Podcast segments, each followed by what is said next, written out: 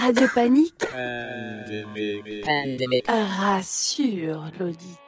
Après les guerres nucléaires, les guerres des ressources et les zombies, on va s'intéresser ici aux conséquences d'une gigantesque épidémie mortelle et ultra contagieuse sur l'humanité. Radio Pandémique tous ensemble.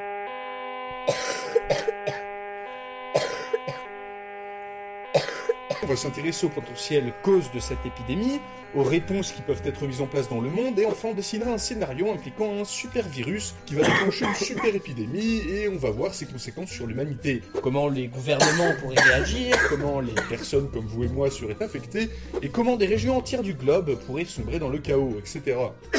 C'est Radio Pandémique. Avec un K. Ah oui, Radio Pandémie, pardon. Ouais. J'aime bien.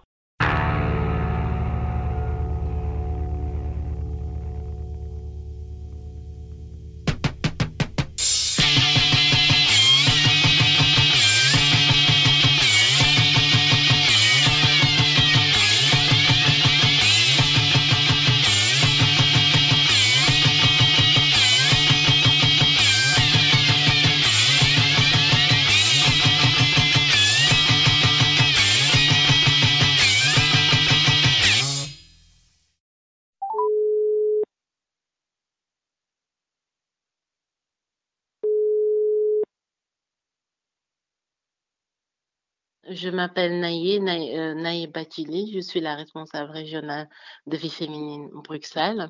Je coordonne les activités euh, de trois maisons où on reçoit en général sur les trois communes à peu près plus de 300 femmes par semaine qui viennent pour plusieurs euh, activités, qui partent de, des cours de français à la sophrologie, à l'informatique, mais aussi un travail tout à fait politique de positionnement sur comment les femmes vivent la société, comment elles peuvent s'organiser aussi pour arriver réellement à s'en sortir, puisqu'on est dans une société qui est tout à fait patriarcale et inégalitaire.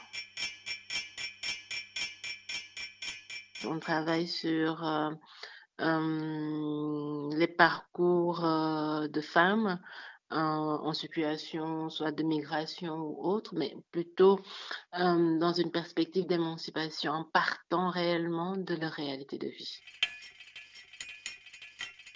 Il y a quelques jours, vous avez coécrit une, une lettre ouverte à destination de- d'élus euh, de la région de Bruxelles-Capitale. Euh, pourquoi, pourquoi écrire cette lettre? Ça a toujours été une réflexion euh, à vie féminine de voir un peu euh, la vie des femmes, comment ça se passe. Hum, Et il est bon de comprendre d'une part que sur la question de, de, l'informatique, sur la question de, de- des technologies, les femmes sont déjà moins bien, hum, en tout cas, moins bien préparées que les hommes parce qu'elles ont le moins de, compétences, non pas du fait de, de, de, de, d'une volonté, mais c'est l'organisation sociale. Les filles ne sont pas en général, euh, en tout cas, préparées à être stimulées pour s'intéresser réellement à la technologie, à tout ce qui est euh, manuel. C'est plutôt les métiers du soin, euh, de la littérature et autres. Et donc, on voit très bien que les métiers de l'informatique ne sont pas réellement investis par les femmes. Cela ne veut pas dire qu'il n'y a pas de femmes dans ces domaines-là, mais on n'a pas massivement des femmes dans ces, euh, dans, dans, ces créneaux-là. Donc, d'une part, on ressent qu'il y a un, vrai euh, retard des, femmes dans, dans, dans ces domaines-là, d'une part. Mais avec le tout numérique qui, est en train de se mettre en place en dehors de, cette période de, confinement, on se rend bien compte que euh, euh, sont souvent seules avec des salaires moyens ou carrément elles vivent dans la précarité, eh bien, les femmes sont frappées évidemment par toutes ces situations. Et la situation de confinement n'a fait que aggraver, en tout cas mettre en lumière, euh, en tout cas cette inégalité. Vous spécifiez dans cette lettre que euh, vous avez observé euh, avec les, acteurs en première ligne, les différentes associations dans différents secteurs, cette, réalité. Vous pouvez un peu nous, nous donner des exemples ou nous éclairer sur en fait comment sur le terrain on, on, voit cette fracture numérique On s'est rendu très vite compte avec euh, le confinement euh, qu'il y a beaucoup de femmes qui se trouvaient absolument larguées euh, par, par, la situation. D'une part, en termes de maîtrise de, de l'outil numérique, d'une part, et d'autre part, il y a l'histoire de la langue, le problème de la langue. On n'a pas réellement accès. On a des femmes aussi qui sont qui, qui, qui, ne maîtrisent pas bien le français. d'autre part, les infrastructures, c'est-à-dire les tablettes, les ordinateurs, ou même de manière euh, tout à fait basique, une connexion Internet à la maison, les femmes ne l'ont pas. Donc, on se retrouve assez rapidement à, dire à des femmes ou à entendre des politiques renvoyer vers des plateformes numériques. On se rend bien compte que les femmes n'y ont pas accès, tout simplement parce qu'elles n'ont pas les moyens ou en tout cas les compétences euh, sociales nécessaires pour aller sur ces, euh, sur ces plateformes-là et avoir la bonne information.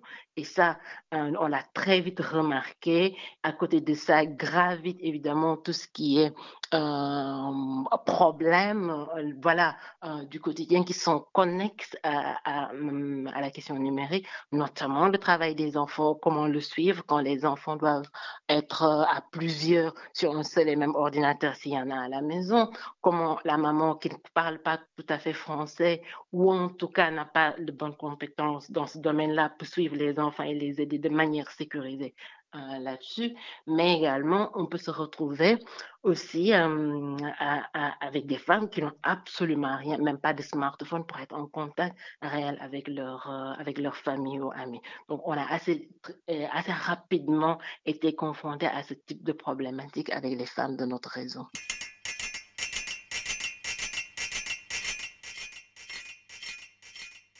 Généralement, il existe des, des associations ou des lieux, je pense aux EPN, aux espaces publics numériques, qui permettent à, tout un chacun, toute une chacune d'avoir accès à, un ordinateur, euh, au réseau Internet ou à des formations pour pouvoir les utiliser.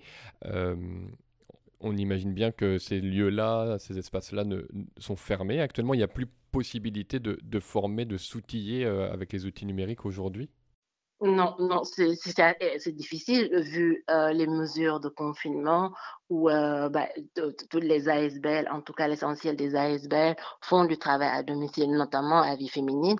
Euh, nous, on savait pallier d'une manière ou d'une autre à, cette problématique pour la simple et bonne raison qu'on a un parc informatique qui est assez important.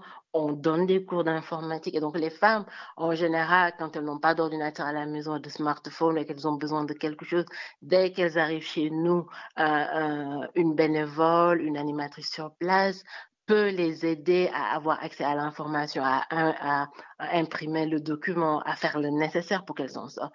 Mais avec ce temps de confinement, ce n'est plus possible. Ce n'est même plus possible avec euh, euh, les amis ou en tout cas les contacts sociaux euh, de le réseau social de la femme qui ne peut plus se déplacer, par exemple, pour prendre simplement son formulaire ou faire autre chose. Donc c'est devenu extrêmement difficile et on se retrouve avec des femmes qui malheureusement se retrouvent doublement confinées, un confinement géographique mais également numérique.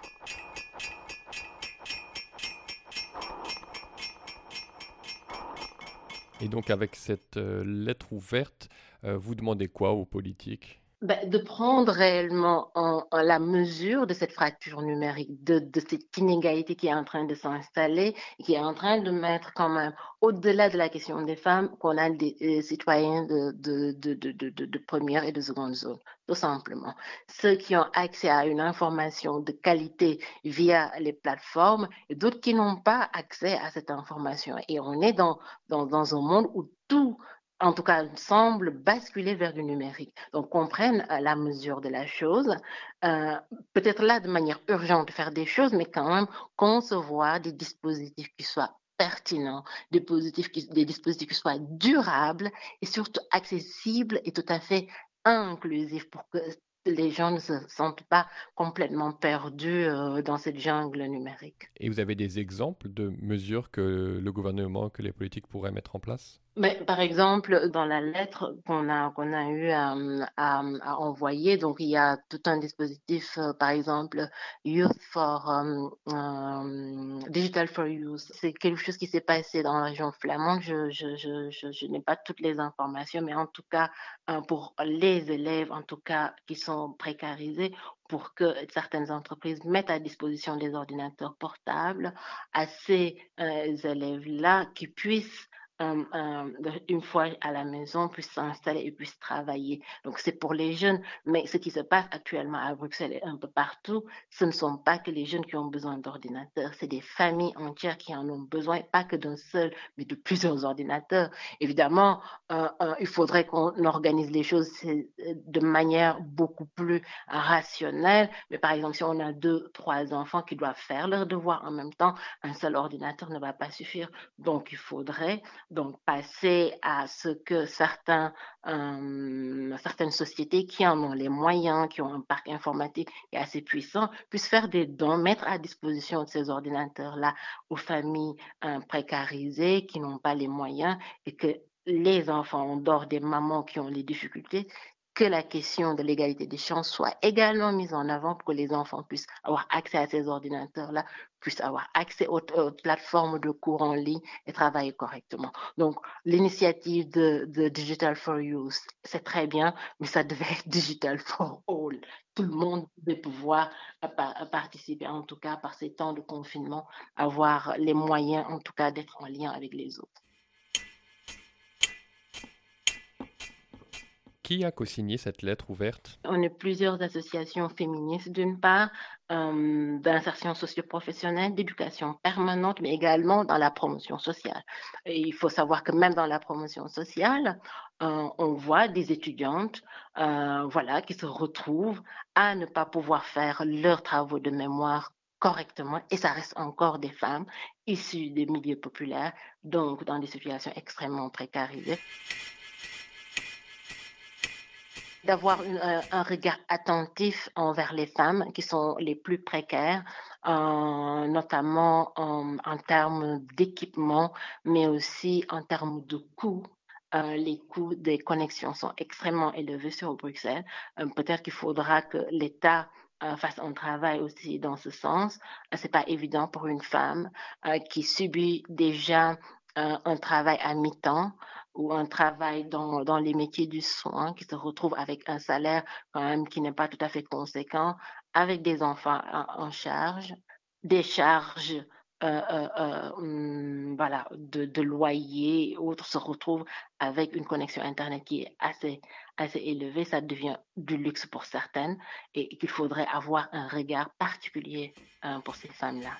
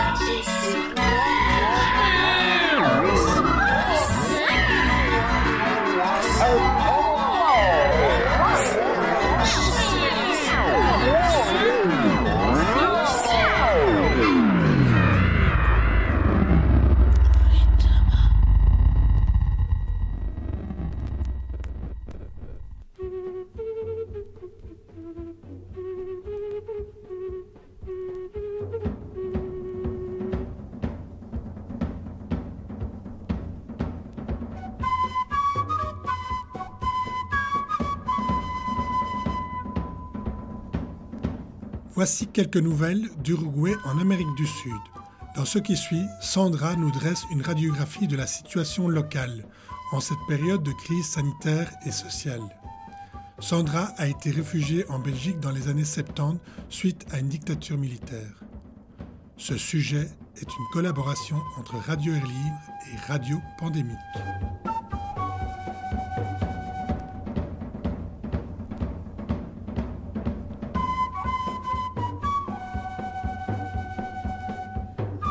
Bon, tout d'abord, un grand bonjour à, tous les amis et copains de la Belgique. Euh, la situation en Uruguay, mm, je pense qu'avec ses caractéristiques propres, elle n'est pas fort différente à celle qu'on vit dans d'autres endroits.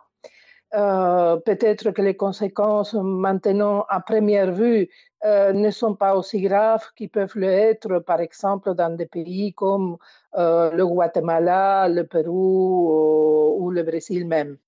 Bon, le contexte politique, vous le savez très bien peut-être, nous avons arrivé ici à la fin de ce qu'on appelle l'ère progressiste et aux dernières élections, euh, pour une différence de, de, 30 000 votes, il y a eu un parti, une coalition de partis de droite, extrême droite et parti militaire et qui, euh, qui a gagné. Donc, c'est le nouveau gouvernement qui et a pris le commandement du pays depuis le, le 1er mars. Pour venir, euh, disons, cette histoire du coronavirus a dévoilé une situation qui était déjà auparavant sociale et extrême, et notamment qui se situe dans le travail euh, très précarisé, très mal payé et une énorme ceinture euh, de marginalité qui entoure euh, la ville de Montevideo et d'autres villes aussi. Et ça, c'est dans, dans le contexte où déjà on prévoyait que quelque chose allait se passer. Il faut dire qu'il y a eu le dollar qui, qui, est passé de 38 pesos à 44, 45, il est arrivé à 48, maintenant c'est stabilisé à 44 c'est-à-dire que tous les produits ont augmenté euh, automatiquement. Donc, les gens, euh, avec leur paye du salaire, ils, n'arrivent pas. Donc, le manger, manger, ça coûte des milliers de pesos. C'est une histoire assez affolante.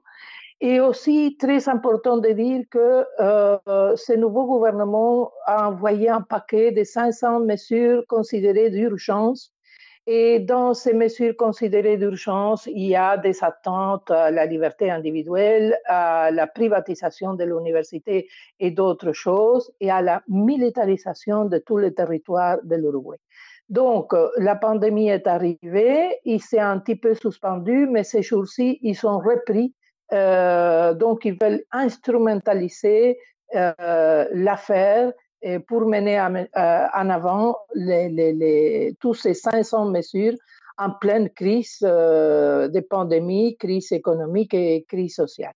la santé en Uruguay, c'est une santé, euh, il y a une santé publique à laquelle tout le monde a accès, même que tu travailles, tu travailles pas, tu sois un immigré ou tu sois euh, quelqu'un sans travail, tout le monde peut se faire soigner à la santé publique sans aucun euh, type de requis, seulement que la santé publique euh, est très mal fournie, n'arrive pas à être très bien fournie partout en personnel, dans des conditions de, de, locaux, hôpitaux et cliniques. Euh, c'est très inégal. Il y a des endroits qui sont hyper bien, qui, qui, qui sont améliorés leur situation, d'autres pas.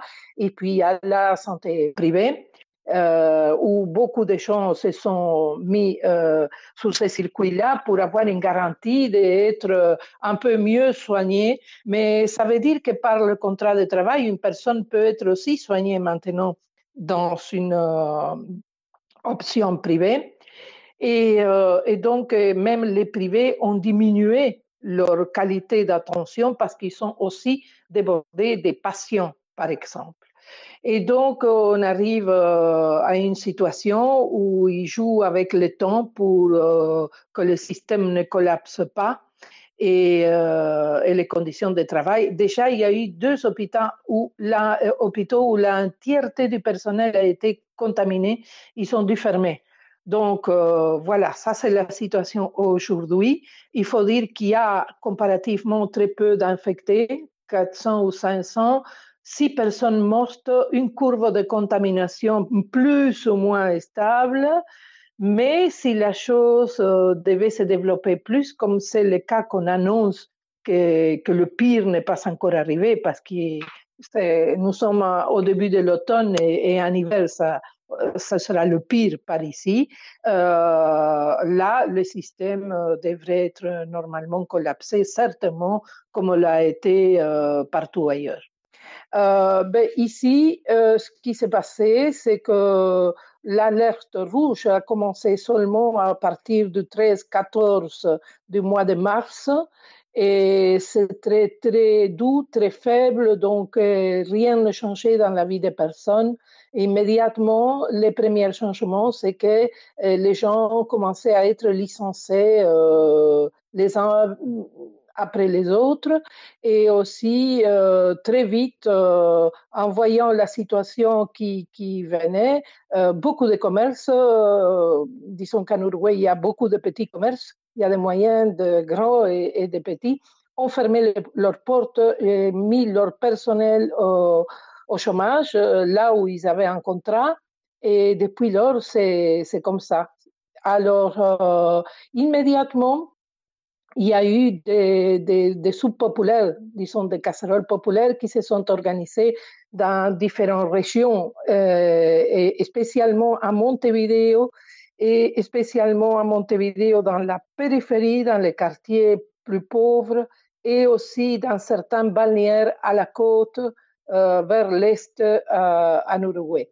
Disons que ce que je peux vous dire, c'est qu'il y a, je, pense, quelque chose de très ancré ici dans le peuple, que face à n'importe quelle contingence, il y a une solidarité qui est intuitive, automatique, qui vient du fond de l'histoire, aussi parce que c'est un petit pays et que tout a des répercussions énormes dans la vie des autres, et c'est une conscience collective à ce niveau-là.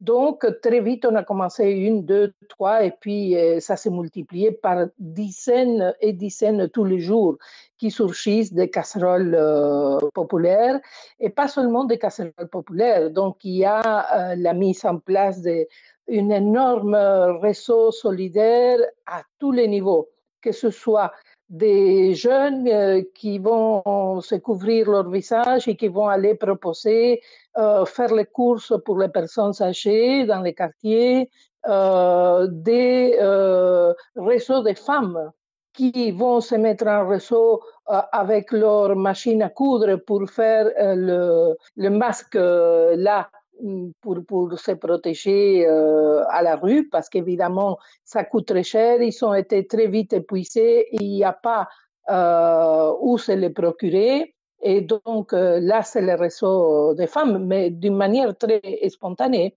les casseroles populaires, c'est un point de contact où, où, les gens y vont, mais il y a toute la problématique de chaque personne qui va et de chaque famille avec des enfants, avec des personnes malades, avec son travail. Euh, la grande inquiétude à premier lieu de dire mais où est-ce qu'on va aller vivre? Parce que déjà à partir de la fin du mois, on n'aura plus pour payer son loyer. Euh, ou plus pour payer l'électricité, l'eau, les gaz. Et donc, ils vont chercher un plat de nourriture parce que dans ce sens-là, la casserole, au moins, euh, ils préviennent ça euh, évidemment, ceci n'arrive pas à résoudre euh, tous les problèmes qu'il y a. Donc, il y a des collectifs, euh, des organisations sociales, des plus petits qu'elles soient au niveau de quartier. Il y a des syndicats. Les syndicats, presque tous, on organise des casseroles. Et ceux qui ne peuvent pas organiser des casseroles, c'est-à-dire faire à manger dans un lieu et que les gens viennent avec un récipient pour partir avec la nourriture chez eux. Euh, alors, ils font la récolte de nourriture pour euh, faire des, ensembles de produits qu'on distribue aux familles avec les, produits de premiers besoins et des pro produits d'hygiène.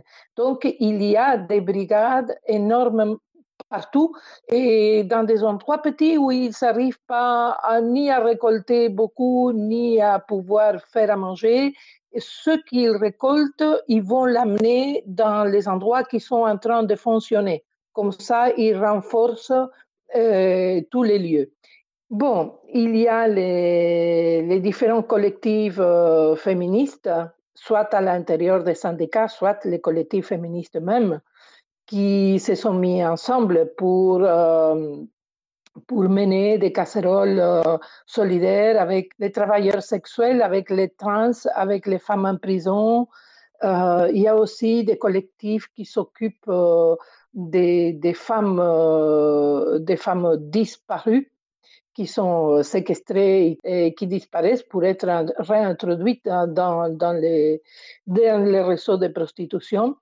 Et donc, euh, certains, ils ramassent aussi des, vêtements en, en, solidarité. Il y a des personnes qui sont des occupants, qui occupent euh, des terrains par-ci par-là dans les périphéries de Montevideo, qui font leurs casseroles. Il y a des quartiers très emblématiques et très populaires comme le quartier del Cerro ou La Teja, où il paraît que là, c'est tous les 100 mètres une casserole. Pourquoi? Parce que c'est pas seulement le, le, les organisations en tant que telles, sinon que les voisins, en manière, euh, à titre individuel, sortent quelque chose dans la rue, met un panneau et se met à, faire à manger pour les autres. Voilà, il y a toutes sortes d'initiatives.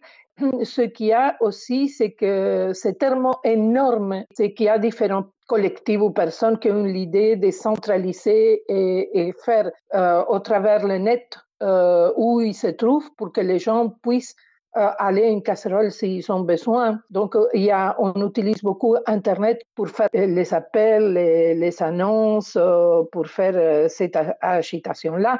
C'est-à-dire qu'ils le font les personnes individuelles, mais aussi les organisations sociales et aussi les collectifs. Et il faut dire que tout le monde est en train de récolter et faire des choses. Il y a aussi eh, soit au niveau de l'État, soit au niveau parfois même des petites entreprises, mais je veux dire des bistrots des bistrots tenus par des collectifs, des coopératives ou des personnes jeunes qui se disent, bon, ils sont fermés, voilà, qu'est-ce qu'on fait? On récolte de la nourriture, ils mangent avec et en plus ils ouvrent leurs portes pour que d'autres puissent euh, manger. Et après, il y a aussi certains, euh, comme on appelle, groupements euh, religieux, euh, ONG, etc., etc. Donc, c'est énorme si on voit tout ça, ce qui implique comme mobilité de la société, c'est gigantesque. Voilà. Merci beaucoup. Merci à toi.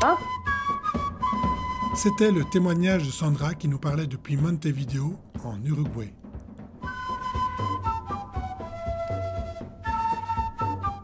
Vous êtes à l'écoute de Radio Pandémique.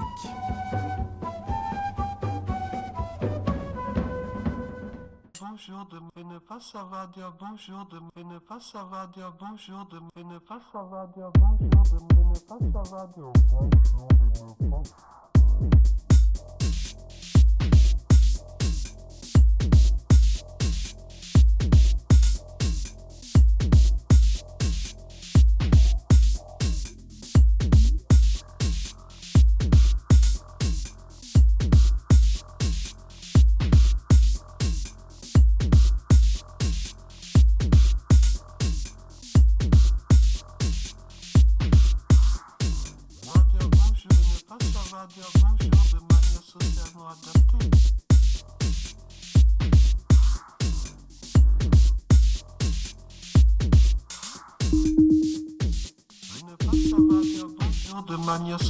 socialement et ne pas savoir dire bonjour de manière socialement adaptée.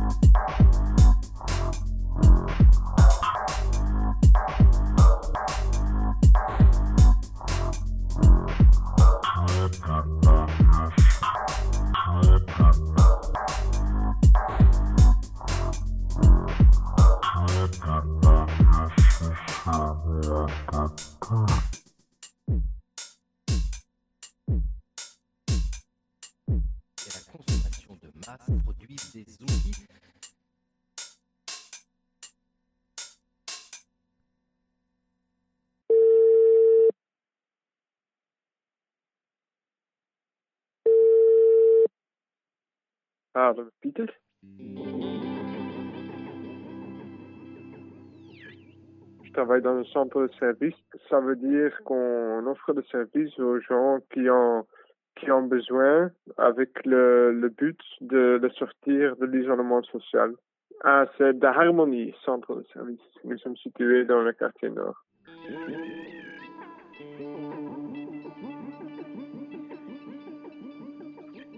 Donc on fait ça à, de différentes manières. hein. Donc on a des activités, on a on visite un musée, on a des activités de sport, des tables de conversation, des cours d'informatique, euh, des jeux de société et voilà des services aussi. Donc on a euh, on fait le bricolage chez les gens à domicile.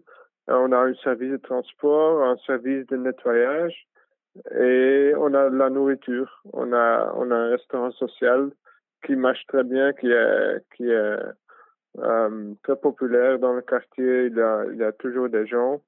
Et voilà, notre cuisine continue à travailler maintenant pour l'instant. Ben, les personnes pour, pour qui on, on travaille, ce sont des gens surtout du, du quartier nord, euh, souvent des personnes âgées qui risquent d'être, euh, de devenir en fait socialement isolées.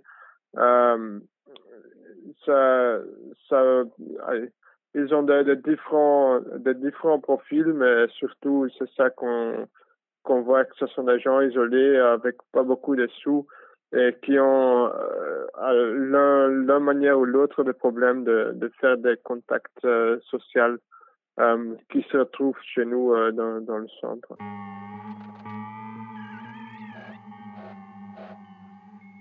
Vous avez beaucoup d'activités, tu as cité beaucoup d'activités.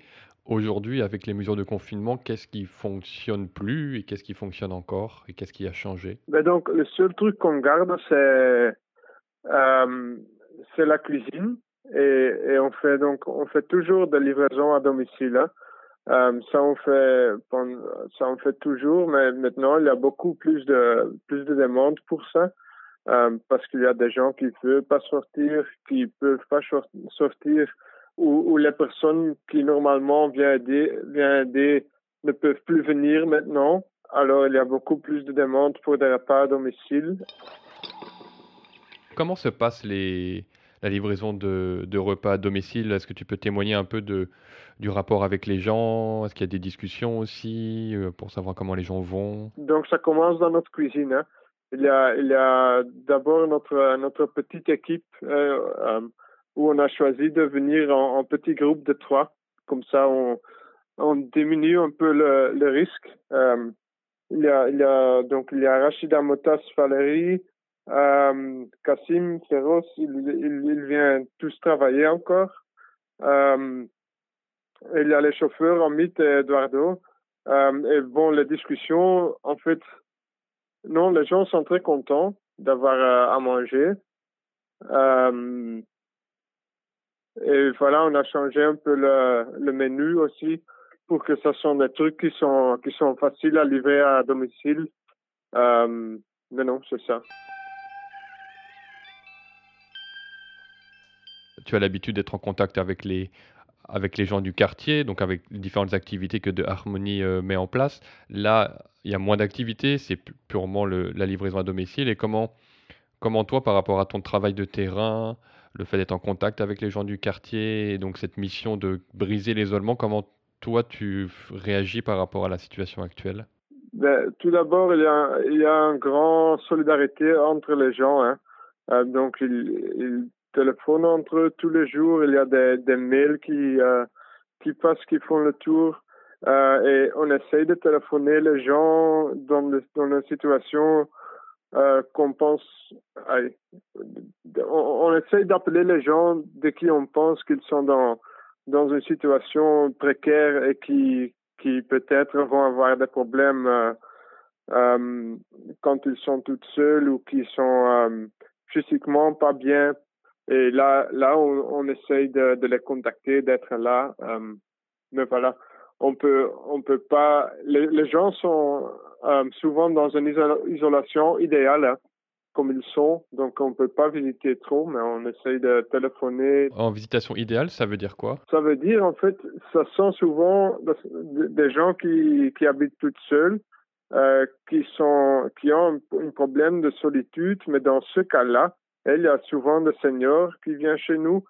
Et dans ce cas-là, c'est pas mal, en fait, d'être toute seule parce que ce sont les, gens qui sont le plus vulnérables. Et en fait, c'est bien qu'ils qu'ils peuvent pas voir trop de gens. Mais là, on essaye de téléphoner, de garder contact, de mettre euh, les gens en contact entre, eux.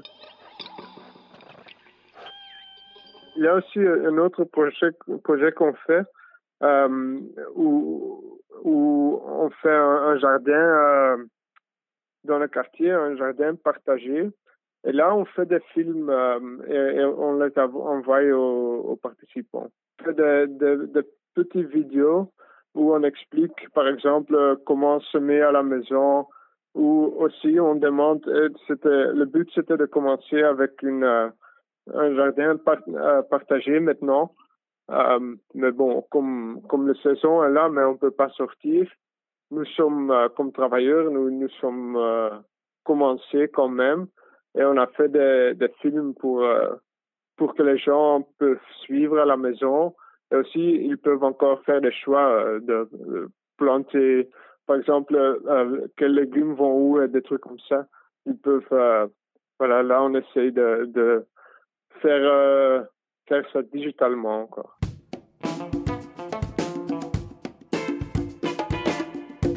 Participants d'Elifarm. Aujourd'hui, on va continuer à aménager le potager. Euh, comme vous avez vu dans la vidéo précédente, Françoise, elle a déjà préparé des dessins. Françoise, peux-tu nous expliquer encore une fois ce que tu nous as dessiné? Alors aujourd'hui, on va, on va faire l'aménagement. Comme on voit ici sur le côté, euh, j'ai fait un petit plan de, de ce qu'on a à faire. Euh, la parcelle est assez grande pour faire un grand carré ici et sur le côté, ce qui reste du côté des, euh, arbustes euh, on va mettre des fleurs. On va semer des fleurs aujourd'hui et le reste ici, ce sera des parcelles avec des légumes et au milieu une parcelle fixe dans laquelle on pourra mettre euh, des herbes et des légumes perpétuels. Encore une question. Est-ce que c'est possible de mettre sur un seul carré différentes plantes? Ah oui, bien sûr, justement.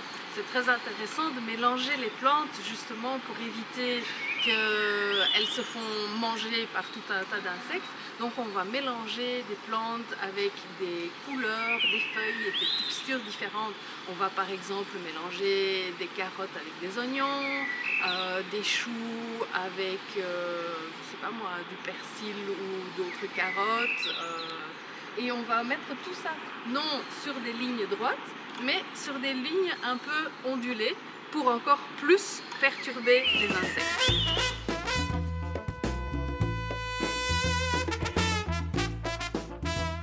Ben, je veux juste remercier, remercier encore une fois les gens qui viennent travailler tous les jours. hein. C'est pas évident. euh. Il y a une grande partie de notre équipe qui est à la maison et les autres, euh, les autres euh, viennent encore travailler. Et grâce à eux, il y a 50-60 personnes tous les jours qui ont besoin de, de nourriture, qui, qui ont à manger. C'est quand même, euh, c'est quand même quelque chose qu'ils font là.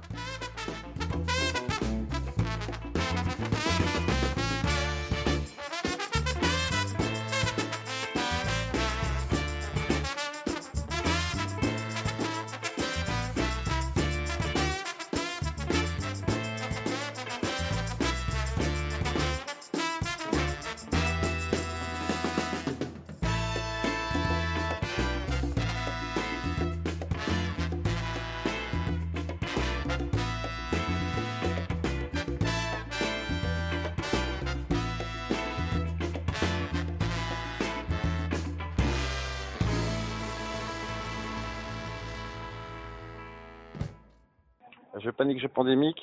Troisième interview de la journée. Il y a toujours dimanche de Pâques avec Hélène et Jonas. Alors vous venez récupérer ici de la nourriture qui a, qui a été préparée ou c'est des pains, c'est peut-être pas la même chose que les légumes que moi j'ai. Non, il y avait plus ouais, de légumes et de fruits, mais il y avait des, des pains, des euh.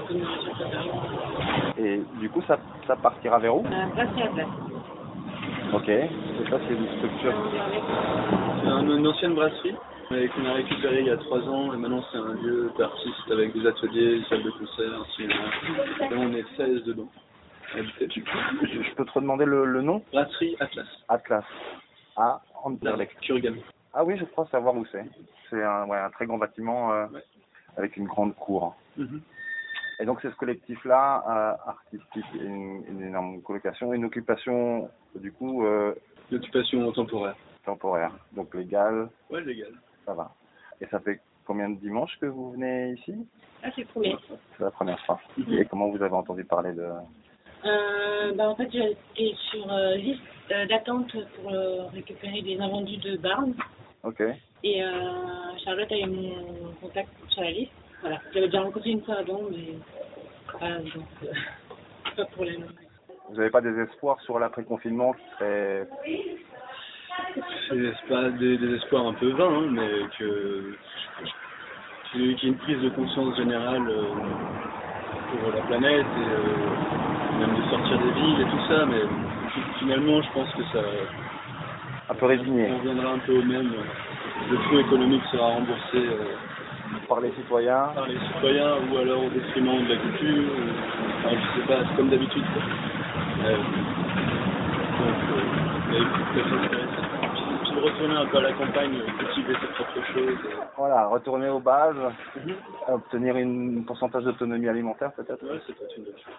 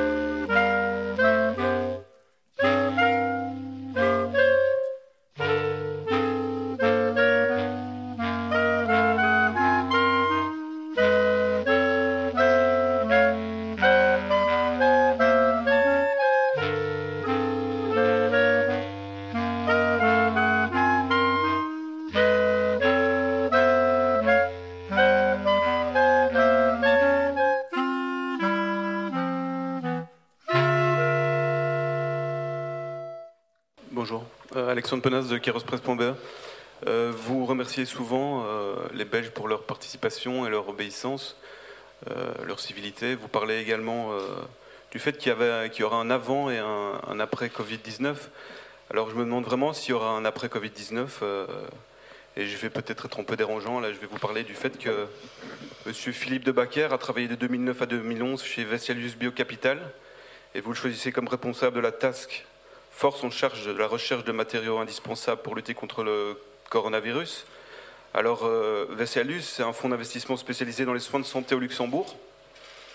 Première chose. Il faut savoir aussi que, dans son cabinet média, comme euh, ministre des médias, il y avait Luc Winmolders, qui travaille pour KPN et qui participe notamment à nous imposer la 5G, dont je ne vois pas beaucoup de principes de pré- précaution dans votre gouvernement. Alors, euh, on peut aussi parler de Bart Vermeulen, hein, responsable politique pharmaceutique au cabinet de Maggie, Maggie de Bloch, Monsieur, je n'ai pas l'intention de vous, vous interrompre, mais si vous, Je vous avez l'intention je de donner les CV de l'entièreté des gens qui Pas travaillent du tout. et Il y a, qui, on- il y a plus de qui 10 d'autre, millions, il y a plus de 10 millions de Belges qui aimeraient bien savoir, qui aimeraient bien savoir qui prend des Euh, décisions Je vous pour nous. encourage à terminer votre Je termine. question et j'y il, répondrai. est- il était chef économiste chez Pharma.be. Et puis parlons aussi de Mark Van Rans, qui était au Comoté Influencé en 2009 et qui avait été payé par la multinationale GSK. Donc ma question est, par rapport aux décisions que vous prenez maintenant, quelle légitimité démocratique y a-t-il à prendre ce genre de décision quand la plupart des membres qui décident et qui réfléchissent font partie des multinationales et de la finance? Je ne vois pas vraiment la différence qu'il y aura avec un avant, un après Covid. Peut-être qu'il y aura plus de 5G, peut-être aussi qu'on sera beaucoup plus surveillé et que ça rapportera énormément aux multinationales. Voilà, je crois que 10 millions de Belges euh, aimeraient bien euh, avoir une réponse à cette question et que la question aussi à se poser, c'est pas comment vos services de presse ont réussi à faire entrer un journaliste qui pose des vraies questions, mais pourquoi ces questions ne sont pas débattues démocratiquement. Merci. Peut-être une réponse euh, introductive. Vous venez d'introduire dans cette salle de presse la question biaisée politiquement, ce qui en général n'est pas l'habitude des journalistes. Soit. Je rappellerai quand même que les gens sont libres de travailler, les gens sont libres de changer de carrière, les gens sont libres de décider de s'engager pour le bien commun, peu importe ce qu'ils ont fait avant, et je peux vous garantir que ce n'est pas la société pour laquelle vous travaillez qui définit l'homme ou la femme que vous êtes. C'est en tout cas la liberté fondamentale dans laquelle on croit encore dans ce pays, bien heureusement. Je rappellerai dès lors, pour sortir de la polémique, le processus décisionnel dans lequel nous sommes inscrits, à savoir des groupes d'experts qui, de par leur connaissance, de par leur expérience, de par leur volonté aussi de se consacrer en dehors de leurs heures de travail, sans compensation, de nouveau pour le bien commun. Ils travaillent jour et nuit pour nous apporter des conseils. Derrière cela, la décision politique, elle est ce qu'elle est, c'est-à-dire qu'elle revient au politique. C'est le politique qui prend ses décisions. Et derrière le politique, ou avant le politique, il y a des élections. Et puis il y a aussi des votes de confiance au Parlement. Il y a aussi la volonté, en ce qui concerne ce gouvernement fédéral, d'élargir l'adhésion, puisque, alors qu'il n'est pas obligé de le faire, il prend ses décisions en d'un commun accord avec les entités fédérées, s'agissant de questions fondamentales pour la santé, et j'irai même au-delà, la vie de nos concitoyens. Je vous remercie.